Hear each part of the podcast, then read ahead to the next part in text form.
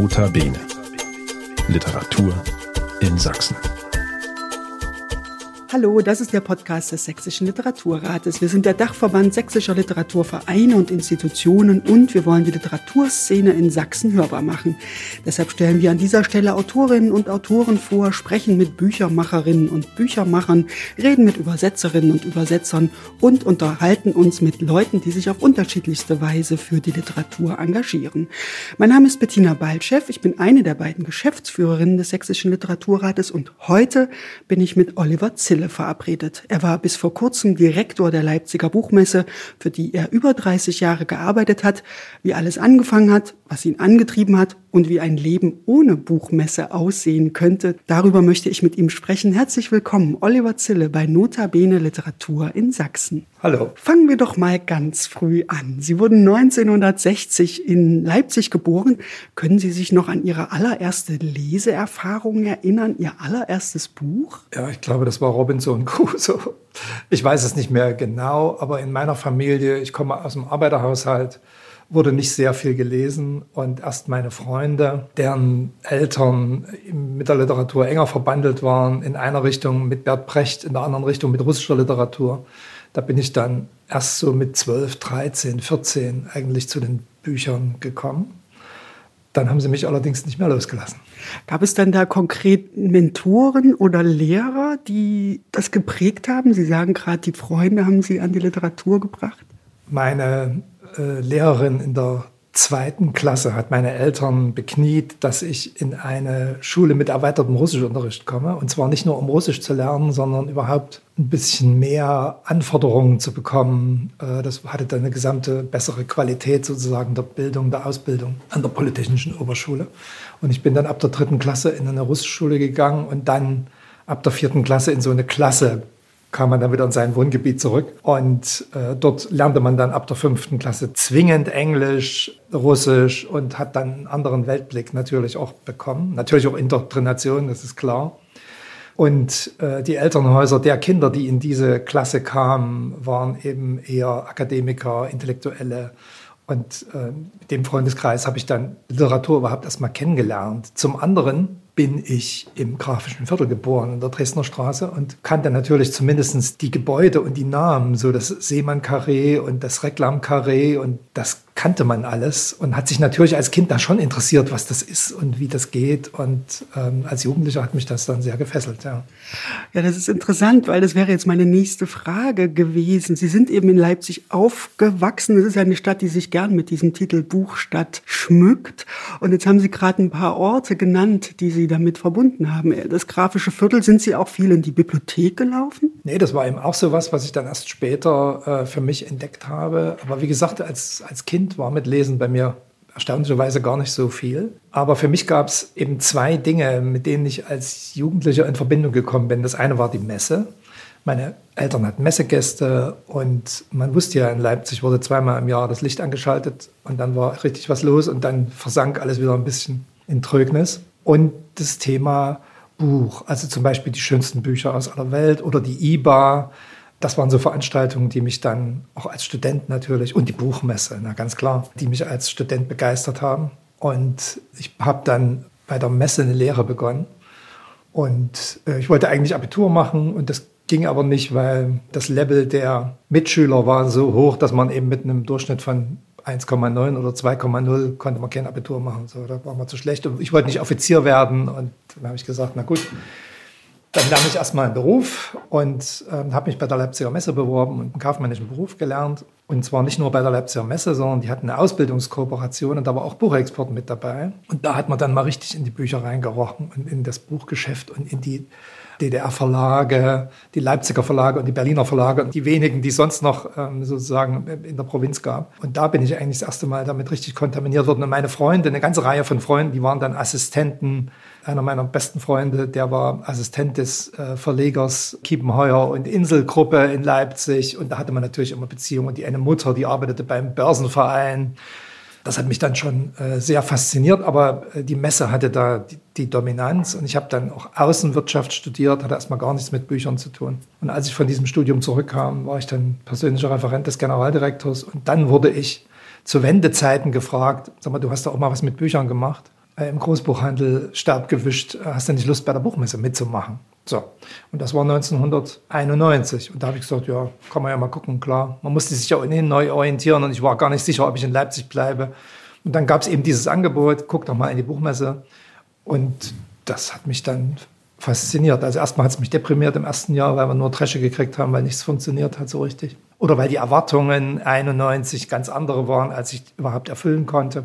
Und ähm, so bin ich dann wie die Jungfrau zum Kinder gekommen, nämlich zur Buchmesse. Das war jetzt Ihre Biografie im, im, Schnelldurchlauf. Ich wollte noch mal ganz kurz einen Schritt zurück machen.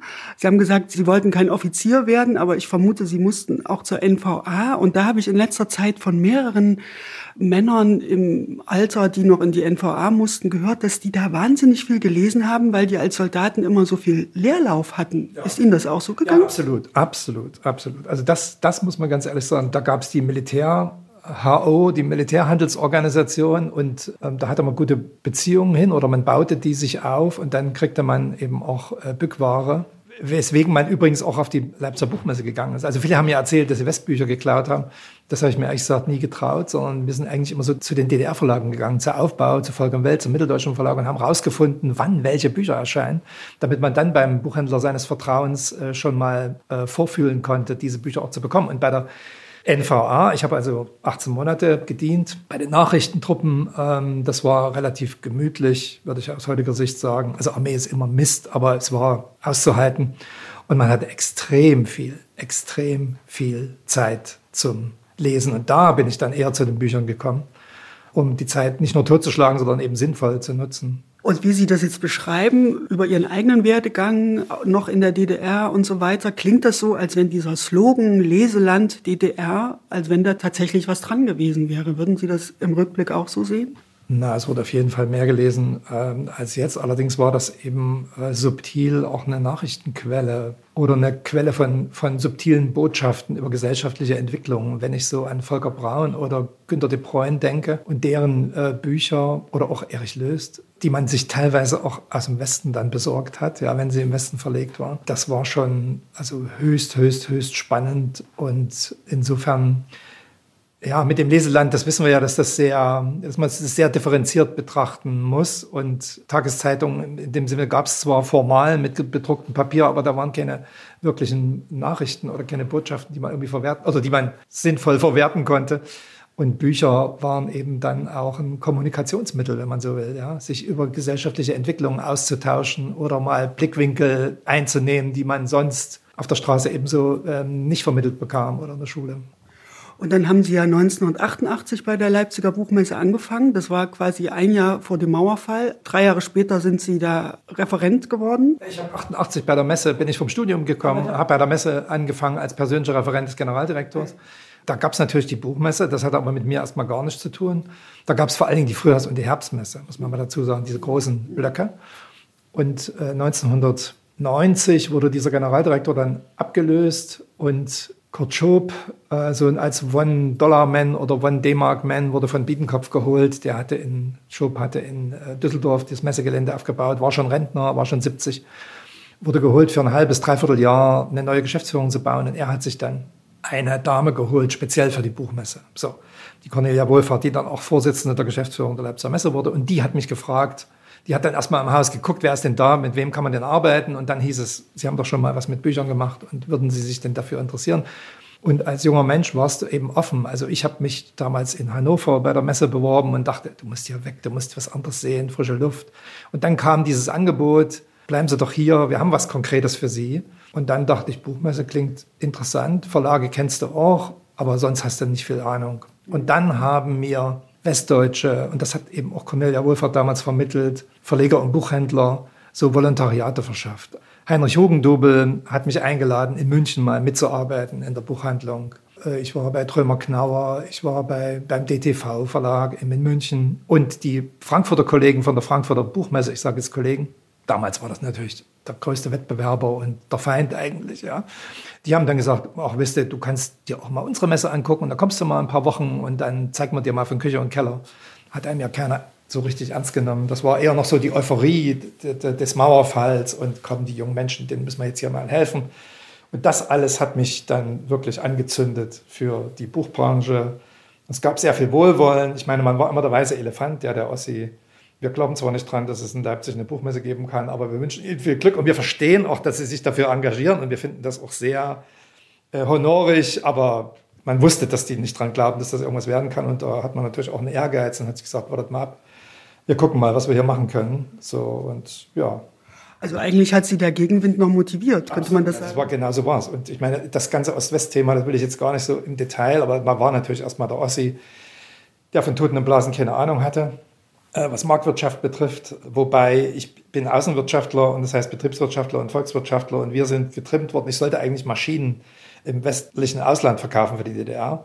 Da war man auf das Wirtschaftssystem schon sehr getrimmt. Aber natürlich wusste man nicht, was das wirklich bedeutet. Das merkst du erst, wenn du drin steckst. So und wie die Verlage arbeiten und dass eben das ostdeutsche Verlagswesen dann mehr oder minder zusammengebrochen ist und dass wenige Verlage es überlebt haben. Das sind nochmal andere Geschichten, aber man war da immer mittendrin und dann wurde immer gefragt, so nach dem Motto, ja, was braucht es denn hier eine Buchmesse in Leipzig? Ihr seid hier im Osten 16 Millionen und für NRW gibt es auch keine eigene Buchmesse.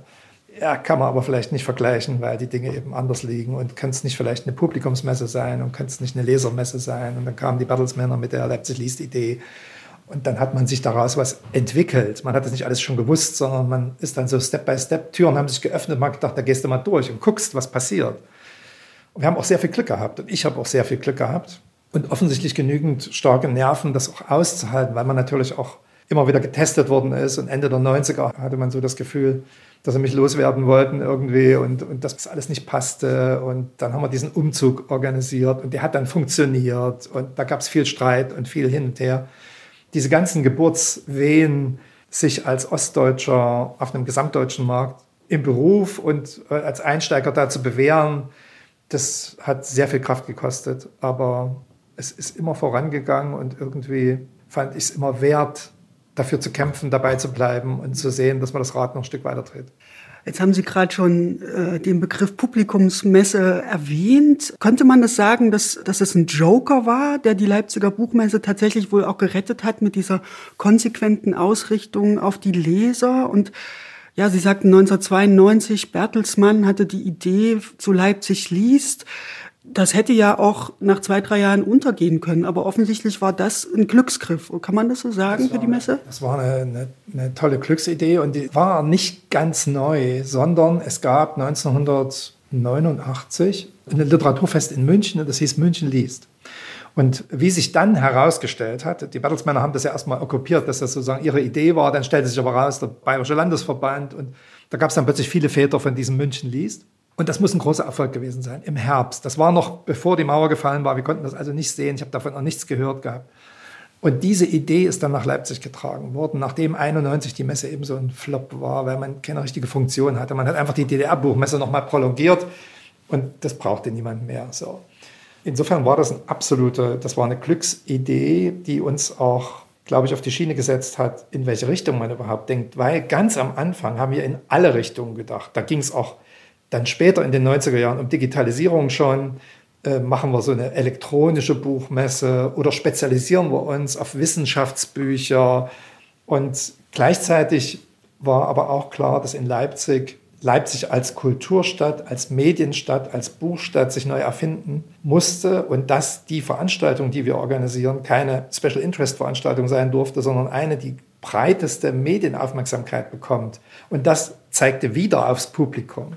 Und später, als dann mit der wirklichen Digitalisierung sich der Markt auch zum Publikum hin geöffnet hat, sind wir da bestätigt worden. Und das war dann quasi nochmal wie ein Katalysator zu sagen, klar, das ist der richtige Weg, auch sich von Frankfurt abzugrenzen. Gibt ja immer zwei Möglichkeiten. Entweder du ringst deinen Wettbewerber nieder oder du äh, guckst komplementär, was gibt es für Felder, die du sonst bedienen kannst. Und es gab durchaus die Diskussion, dieser, dieser Phantomschmerz gab es ja generell bei der Messe, ja, wir haben Teile der Messe an Frankfurt verloren, von der allgemeinen Messe und Teile an Hannover. Und kann man das nicht zurückholen? Die, diese ganzen Traditionalisten, das war ja in den 90er Jahren eine laute Diskussion. Und ich habe immer gesagt, also Geschichte kann man nicht essen. Wir müssen sozusagen in der Gegenwart ankommen und wir müssen, von Geschichte kannst du nicht leben. Du musst wissen, wo du herkommst, aber du musst dir was Neues überlegen. Und das haben wir dann für Leipzig gebaut. Und wenn man überlegt, die Historie, 500 Jahre, erst eine Buchhändlermesse, dann eine Verlegermesse und jetzt immer eine Lesermesse, die hat sich also mehrfach gewandelt. Und natürlich durch die Zeit läuft es sich auch immer wieder angepasst. Na, nicht, dass da jemand kommt und sagt, ich habe jetzt hier die ganz große Idee und dann setzen wir die Idee um, sondern eher zu gucken, was brauchen die Verleger, wo entwickelt sich der Markt hin, wie gehen die Leser damit um, was sagt die Öffentlichkeit und daraus dann etwas zu entwickeln. Ja, und auch immer den Osten im Blick zu haben, zu sagen, europäische Integration, das war dann auch nochmal ein großes Thema. Und Kinder zum Lesen zu bringen. Also das sind alles noch Themen, über die man reden könnte, aber ich will nur sagen, es hat sich wie ein iterativer Prozess immer so drei Schritt vor, zwei zurück, drei Schritt vor, zwei zurück. So langsam ist man nach vorn gegangen. Jetzt haben Sie auch schon den Umzug äh, aufs Messegelände erwähnt, 1998. Also da würde man von außen denken, das hat einen ganz schönen Bruch gegeben, weil äh, die Messe in der Stadt, in der Innenstadt, das ist natürlich noch was ganz anderes. Da ist man quasi schon bei den Leuten und jetzt mussten plötzlich die Leute zur Buchmesse kommen. Also wie hat sich das denn ausgewirkt? Also zunächst mal ähm, war es so, dass wir in der Innenstadt, also es gab klassisch das Messehaus am Markt. Seit 1963 war die Buchmesse im Messehaus am Markt. So, dann haben wir festgestellt, also das reicht nicht mehr. Der Markt entwickelte sich. Wir haben dann den Messehof noch dazu genommen, das Messehaus. Und dann hatte ich den Auftrag von meiner Geschäftsführung beim Immobilienschneider mal zu sondieren, äh, ob man nicht die Mittlerpassage oder Teile mit dazu nehmen konnte, zumal zu DDR-Zeiten diese ganzen Messerhäuser auch miteinander verbunden waren. Was ich noch wusste, so als, als Jugendlicher, dass es da auch Türendurchbrüche gab und dass man es hätte vielleicht auch noch so. Aber als ich losgelaufen bin, mit der Generalbevollmächtigten vom Schneider zu reden, waren die schon auf der Flucht. Also da war schon Schluss, ja. Und dann war klar, die Gesellschafter haben dann gesagt, wir haben ein Messegelände gebaut, das muss vermarktet werden. Die Messehäuser werden verkauft, umgebaut und weg das ist auch logistisch alles schwierig in der Stadt. Wir wollen da eigentlich ähm, raus aufs Messegelände. Und die Verleger haben gesagt, haben in den 90er Jahren immer gesagt, hier stinken die Toiletten und das ist so steinzeitlich und in Frankfurt ist alles so gut mit den Hallen und in Leipzig alles so passt, irgendwie so Vergangenheit. Kaum haben wir in den Mund genommen, aufs neue Messegelände zu ziehen, hieß es, oh, da kann man so schön noch in die Thomaskirche gehen und da kann man sich noch ins Café setzen. Plötzlich wandelte sich das und alle fanden es total schön, in der Innenstadt zu sein. Und ich dachte, hast du jetzt irgendwie nicht richtig hingehört? Und uns war aber klar als Messemacher, dass wenn du eine richtige Messe, die sich auch rechnet, in der Innenstadt hat sich die Buchmesse ja nie gerechnet, die sich rechnet, dass da viel mehr Publikum kommen muss, dass man ganz andere Programme machen muss, dass man Kinder und Jugendliche stärker anbinden muss und äh, dass auch die Verlage andere Möglichkeiten der Präsentation brauchen als in diesen Messehäusern. Ähm, ich bin dann durch die Republik gezogen und habe versucht, ähm, die wichtigsten Verlage davon zu überzeugen, uns eine Chance zu geben. Und es war dann am Ende auch so, dass man gesagt hat, Sie haben eine Chance. Einmal machen wir das mit und wenn es Mist ist, dann war es das mit der Leipziger Buchmesse. Uns war aber klar, dass die Zukunft nur auf Messegelände liegen könnte und wir haben die erste Buchmesse so eng gebaut wie in den Messehäusern. Da habe ich mich noch mit meiner Geschäftsführung gestritten und gesagt, wir machen das ganz eng. Die Aussteller müssen uns sagen, dass sie mehr Platz wollen. Nicht wir bieten mehr Platz an, weil das mehr Geld und mehr Investition bedeutet. Wir machen es ganz eng, ganz schmale Gänge. Und dann gucken wir, was passiert. Und genau das ist passiert, dass sie gesagt haben, jetzt sind wir auf dem Messegelände, jetzt haben wir Platz. Und warum ist denn das hier alles so eng? Ja, ich sagte, ja, das können wir auch ein bisschen weitermachen. So, zack. Und dann haben wir das entwickelt und schon 98 war äh, diese Diskussion, ist das eine gute Idee, aufs Messegelände zu ziehen, war eigentlich weg. Und wir haben 97, das war einer der schönsten, ein, ein schönes Desaster, habe ich das genannt, ähm, gab es eine Messeparty und wir hatten so die Idee, wir laden die Verleger mal 97 schon nicht in die Moritzbastei ein, sondern wir laden die in die Glashalle ein und feiern mit denen, um dann 98 aufs Messegelände zu ziehen. Und die sind in die Glashalle gekommen und alle haben gesagt, das ist ja hier sollen wir in Zukunft ausstellen. Keiner hatte diese Struktur mit Hallen und Glashalle, sondern die sahen nur die Glashalle und gesagt, du lieber Nee, also Entschuldigung, das geht gar nicht. Das, also jetzt wissen wir genau, dass wir auf gar keinen Fall aufs Messegelände wollen. Und die Idee war eigentlich genau andersrum, sie zu motivieren und anzufeuern schon. Da dachte ich auch so, oh, was man alles falsch machen kann, ist ja irre. Und trotzdem hat es dann 98 äh, geklappt. Und seitdem hat sich die Buchmesse eigentlich bis 2019 immer nach vorn entwickelt. Besucherzahlenmäßig, flächenmäßig. Der Markt hat sich positiv entwickelt. In den letzten, würde ich mal sagen, also bis 19, bis, bis vor Corona, den letzten zehn Jahren gab es schon eine Bremsspur, was, was den Buchmarkt betrifft, was so die Buchmarktumsätze betrifft, aber eben nicht bei der Buchmesse. Die hat sich immer noch entwickelt, entwickelt. Wir haben auch viele Länder dazu gekriegt. Zuletzt hat man dann, glaube ich, über 50 Länder auf der Buchmesse. Also es hat wirklich sehr, sehr gut funktioniert. Und dann gab es eben wieder die Riesenbremsspur mit, mit Corona. Aber bis dahin war das erstmal wirklich ein stimmiges Konzept. Und jetzt äh, reden wir, sind wir immer noch in den 90er Jahren und da waren Sie ja noch gar nicht Direktor der Buchmesse. Man kennt Sie als Direktor der Buchmesse, aber Sie sind ja erst 2004 tatsächlich geworden. Ich habe mich kurz gefragt, wer war eigentlich Ihr Vorgänger? Ich konnte mich nicht erinnern. Das ist vielleicht auch eine Anekdote. Also in den 90er Jahren hieß die Struktur, es war ja alles immer den Messestrukturen angepasst, hieß man da Projektleiter. So. Und dann haben mich die Leute gefragt, für welches Projekt in der Buchmesse sind Sie denn zuständig? Nee, ich bin der Projektleiter der Buchmesse. Die Buchmesse ist ein Projekt der Leipziger Messe. Ach so, okay, gut. Dann haben Berater von außen gesagt, also wissen Sie, im Englischen, wenn Sie den als Projektleiter loslaufen lassen, den Zille, den nimmt überhaupt keiner ernst. Der muss schon wenigstens Ausstellungsdirektor heißen. Und da hieß ich dann Exhibition Director. Da war ich aber der Einzige, der so hieß. Und das durfte aber im Deutschen, hieß ich weiter Projektleiter, dann habe ich nur englische Visitenkarten mitgenommen. habe auch den Deutschen nur Englisch in der Hand gedrückt, weil ich dachte, so ein doofer Titel, wo du immer gefragt wirst, wofür du eigentlich zuständig bist. Und irgendwann, einige Geschäftsführungswechsel weiter, habe ich dann gesagt, 2004, also wisst ihr was, Leute, ich möchte jetzt bitte, dass das Ding Direktor heißt. Ich habe die Nase voll. Ich möchte wahrgenommen werden als der, der die Buchmesse leitet. Und alles andere ist mir Boogie. Jetzt habe ich mir sozusagen selber den Titel verpasst. Und dann hieß das eben Direktor der Buchmesse. Und dann später sind die Projektleiter zu Projektdirektoren gemacht worden. Und ich war immer Direktor und keiner wusste genau in der Messe, was der Unterschied ist. Aber nach außen war ganz klar, Direktor war nicht Geschäftsführer, sondern eben Direktor. In der Messe Bereichsleiter, Mitglied der Geschäftsleitung und Direktor für die Buchmesse. So. Aber das ist sozusagen, ist immer dieselbe Person, nur die Messe hat sich mit mir sozusagen, oder ich habe mich mit der Messe weiterentwickelt, vielleicht freundlicher und äh, präziser gesagt. Und dann war man eben Direktor der Buchmesse. Und dann war Ruhe im Karton. Dann wusste jeder, dann wusste jeder Minister im Ausland, mit dem du geredet hast, okay, das ist der Chef der Buchmesse und wenn wir mit dem was bereden, dann gilt das oder dann hat das zu gelten. Das war sehr entspannend. Und das ist nicht nur eine Frage sozusagen der persönlichen Eitelkeit, sondern es war einfach auch eine, Zuschreibungen dann von außen, wo man dann, auch wenn man sich Termine geholt hat, war klar, wenn der Direktor kommt, dann gehen die Türen noch auf. Das hat der Buchmesse sehr geholfen. Es ist interessant, weil man liest natürlich seit 2004 Direktor und dann denkt man sich, aha, und wer war das vorher? Aber es war immer auch Oliver Ziller, schon ja. viel länger, mit einem anderen Titel. Ja, und Sie haben gerade schon gesagt, bis 2019 war die Welt in Ordnung. Dann natürlich eine eklatante Anomalie in der Geschichte der Leipziger Buchmesse, die Corona-Pandemie. Dreimal ist die Messe ausgefallen. Wie groß war denn die Gefahr, dass die Messe da nicht mehr lebend rauskommt? Naja, keiner hatte Erfahrung mit so einer Pandemie. Und ich erinnere mich an ein Interview mit der ARD 2020. Wir haben ja die Messe eine Woche vor Beginn abgesagt und ungefähr 14 Tage oder drei Wochen nachdem der erste Corona-Fall in Deutschland aufgetreten war. Und ich hatte im Dezember 2019 in den Medien, in der Zeitung, in der Zeit, glaube ich, große Artikel über China gelesen und über Corona und dachte, China ist weit, hat mit uns nichts zu tun. So, kam dann anders. Und ich wurde in diesem Interview äh, der ARD, wurde mir folgende Frage, mir geht sie nie aus dem Kopf gestellt, Herr Zille, die Buchmesse ist in ihrer Geschichte bisher viermal ausgefallen. Das erste Mal im Dreißigjährigen Krieg, das zweite Mal zur Völkerschlacht, das dritte Mal im Zweiten Weltkrieg und jetzt wegen diesem lächerlichen Schnupfen wird die Buchmesse abgesagt. Was sagen Sie dazu?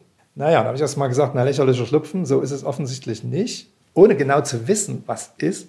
Aber viele haben Angst. Es ist unklar, was passiert. Es ist ein Sicherheitsthema. Wir müssen Konzepte entwickeln und deswegen musste die Messe abgesagt werden. Aber nächstes Jahr haben wir das alles im Griff und dann wird das alles wieder gut. Also ein bisschen differenziert habe ich das erzählt, aber ich sage das jetzt hier so in Kurzzusammenfassung und habe da wirklich dran geglaubt. Äh, schon im Herbst des Jahres war relativ klar, dass das nicht funktionieren kann und wir haben dann die Messe in den Mai verschoben. Mit Verlegern geredet, haben die mir gesagt, sie wissen aber schon, dass wir die Bücher im Februar, März rausbringen.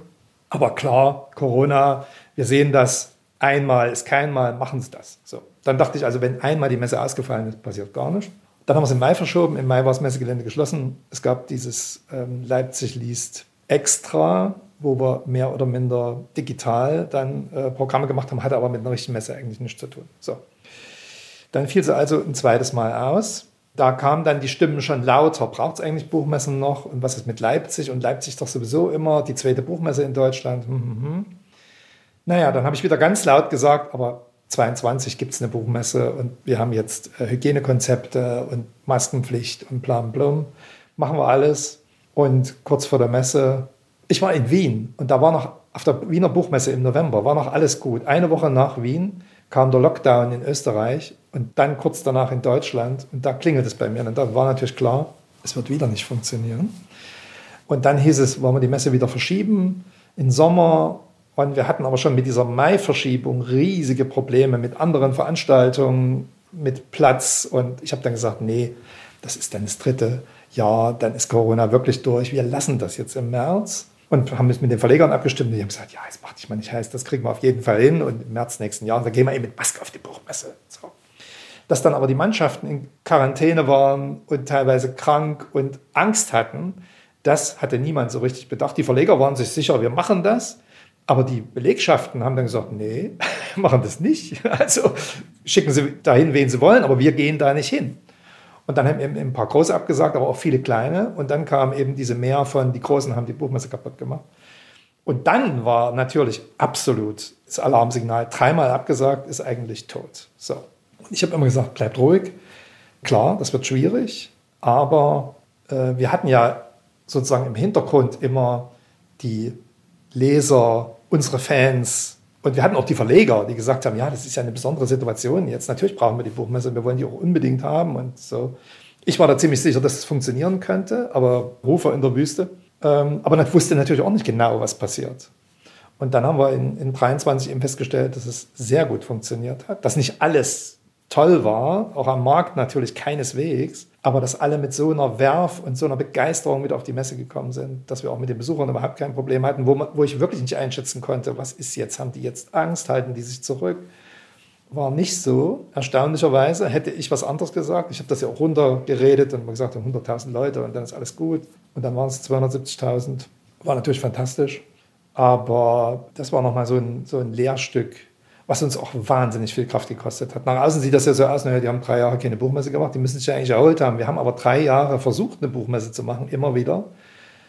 Und jeder, der öffentliche Veranstaltungen organisieren musste unter Corona-Bedingungen, weiß, was das bedeutet. Ne? Reine Kartoffeln raus, aus Kartoffeln rein, raus, rein, raus. Äh, Regelungen vom Bund, Regelungen vom Land, Regelungen von der Stadt.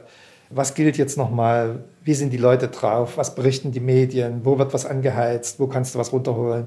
Es war bunt. Es hat sehr viel Kraft gekostet. Es sind auch einige sozusagen dann abgesprungen von den Mitarbeitern, auch junge, die, die gerade erst angefangen hatten, dann gesagt, nee, dreimal bei der Buchmesse gearbeitet und keine Buchmesse gesehen, jetzt reicht's. Aber der Kern hat durchgehalten und dann haben wir es eben im letzten Jahr im April hingesetzt und haben eben dann gesagt, wir machen es im April, damit wir wirklich hundertprozentig sicher sind. Und ich dachte, ne, also mein Kopf rollt, wenn ich das jetzt wieder in den März lege und dann geht das wieder nicht, dann, dann war es das auch. Haben sie in April gelegt, hat gut funktioniert. Und Corona ist nun offiziell vorbei, beziehungsweise man hat sich jetzt eingeübt, wie man damit umgeht. Aber das wünscht man sich natürlich nicht. Und dann hat sich herausgestellt, 2023 war auch die letzte Buchmesse mit Oliver Zille als Direktor. Im Juni die Nachricht, Oliver Zille hört aus persönlichen Gründen auf.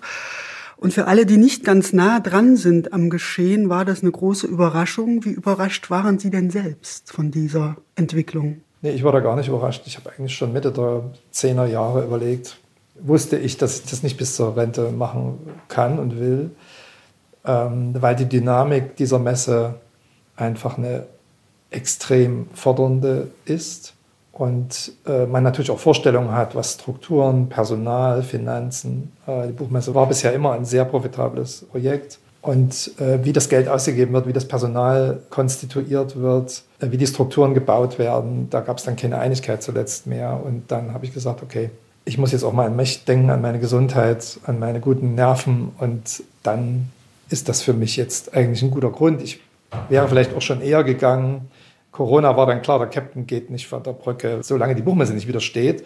Wenn sie ein Jahr eher gestanden hätte, wäre ich vielleicht sogar schon ein Jahr eher gegangen. Wir haben das dann nochmal durchgezogen, aber die Mannschaft hat, wie soll ich sagen, das war für alle extrem anstrengend. Alle haben wirklich ganz schön auf dem Teppich gelegen hinterher und müssen sich jetzt auch wieder aufbauen, motivieren. Und ich kann nur hoffen, dass das auch wieder gelingt, auch mit frischem Wind dann und neuen Leuten. Aber ich habe für mich entschieden, dann zu sagen, nee, ich habe Vorstellungen, wie Dinge äh, zu laufen haben. Und wenn die nicht im Kern zumindest, man ist ja immer Kompromiss, also das Leben, das ganze Leben ist ein einziger Kompromiss, ne? das ist ja klar. Aber wenn die eben grundsätzlich sich nicht umsetzen lassen, dann ist es auch okay, dann ist es eben anders. Ich bin nicht der, der die letzten Entscheidungen trifft. Und für die Buchmesse, sondern es gibt eine Geschäftsführung und es gibt Gesellschafter und wenn die das anders sehen, dann ist das für mich auch in Ordnung. Ja. Also nach 33 Jahren ist es okay, wenn man dann sagt, komm, ja, man ist eben auch nicht mehr der Jüngste und, und ähm, man braucht für so eine Buchmesse hinzustellen und sie umzusetzen und sie weiterzuentwickeln, braucht extrem viel Kraft. Und du brauchst auch eine Mannschaft, die motiviert ist, die da mitmacht. Ohne die Mannschaft bist du gar nicht. Und die müssen auch gut motiviert, die sind, waren immer intrinsisch motiviert, aber die müssen eben auch strukturell und personell und also mengenmäßig und auch wie die bezahlt werden. Das sind alles Faktoren, die eine Rolle spielen. Das muss alles Hand in Hand gehen, wenn man so ein Werk in Gang setzen will. Und da ist immer noch viel, also bei aller, das klingt jetzt vielleicht komisch, aber das ist, bei vielen ist da auch immer noch viel Selbstausbeutung dabei. Nicht so, dass man nicht bezahlt wurde dafür, aber man durfte da wirklich nicht auf die Minute gucken und genau alles abrechnen, wäre undenkbar gewesen, sondern man hat das auch gemacht, weil man selbst, ich habe immer die Buchmesse als gesellschaftliche Aufgabe auch gesehen und gesagt, klar, das ist eine Marktveranstaltung und klar, wir müssen Geld verdienen, das ist alles richtig und das haben wir auch gemacht. Aber das ist deutlich mehr, das ist deutlich mehr und das hat Spaß gemacht, da mal das am Rad zu drehen. So. Aber das hat eben alles Grenzen und ich bin jetzt 63 und da ist man eben nicht mehr der Allerjüngste, so an der vordersten Front zu kämpfen. Und deswegen habe ich dann gesagt, okay, ich trete zurück. Jetzt haben Sie gesagt, es hat Spaß gemacht und es hat auch Spaß gemacht, gesellschaftlich etwas zu bewegen. Ist das die Kurzform eines Resümees, was Sie auch nach diesen Jahrzehnten für sich ziehen würden? Also denken Sie darüber nach, wenn Sie jetzt Ihre Memoiren schreiben würden, was würde da als Resümee drinstehen? Es waren drei Kreise bei der Buchmesse, die mich immer fasziniert haben. Das erste mal ganz persönlich, das war die Arbeit der Verlage und der Verleger. Und eben auch der kleineren Verlage und nicht bloß der Big Shots oder der, der großen Marken, sondern die Vielfalt an Büchern. Ich sage jetzt mal an Büchern, nicht nur an Literatur, aber natürlich besonders an Literatur. Über Leben zu erfahren, die man selber nicht leben kann, über gesellschaftliche Zusammenhänge zu erfahren, die man vielleicht sonst gar nicht so verstehen würde, über die Horizonte hinauszuschauen. Das hat mich immer begeistert und ich habe immer bis zum heutigen Tage riesigen Respekt vor Menschen, die mit eigenem Geld so einen Verlag, vielleicht auch mit, mit Omas Vermögen, keine Ahnung, aber im, vor allen Dingen mit viel Cleverness, äh, so einen Verlag in Gang halten, tolle Bücher auf die Welt bringen und so äh, nach dem Duktus, wie, wie Samuel Fischer es mal gesagt hat, also wir wollen Werte, ich kann es nicht genau zitieren, aber so, wir wollen Werte in die Welt bringen. Ich will die Leser von etwas überzeugen das hat mich immer total fasziniert. Ja.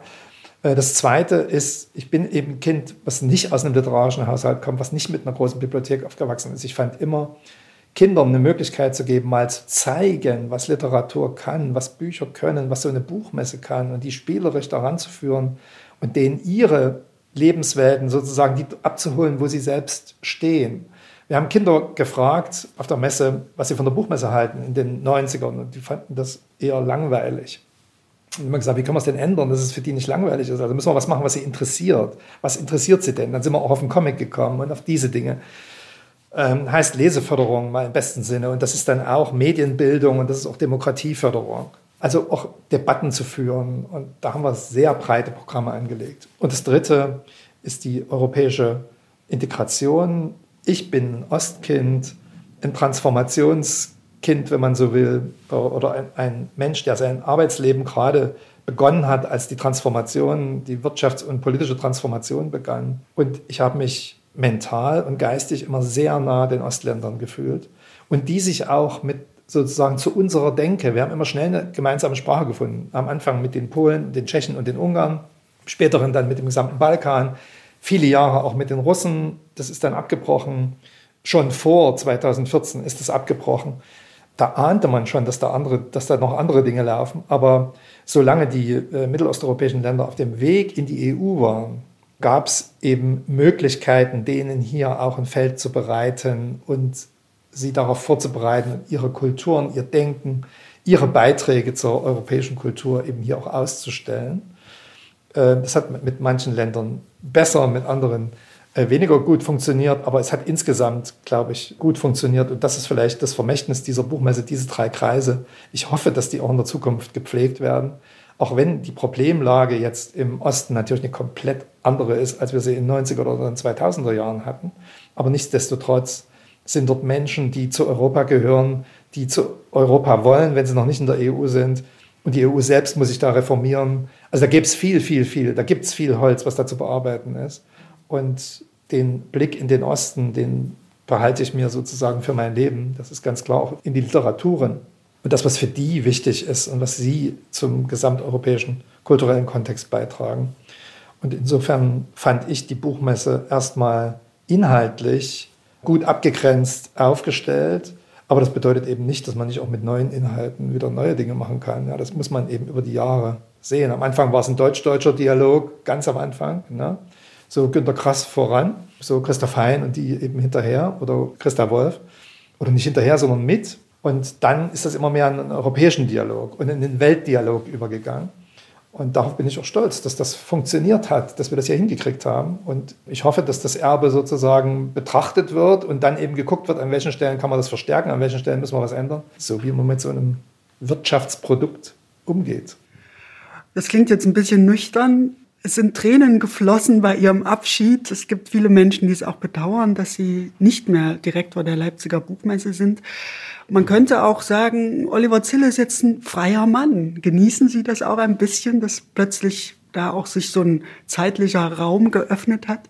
Also unbedingt, unbedingt. Es ist wie im Theater, wenn du auf die Bühne gehst, dann soll das Publikum nicht die Arbeit sehen, die du hinter der Bühne mit deinem Regisseur gehabt hast oder wenn du selber der Regisseur bist mit deinen Schauspielern, auch immer.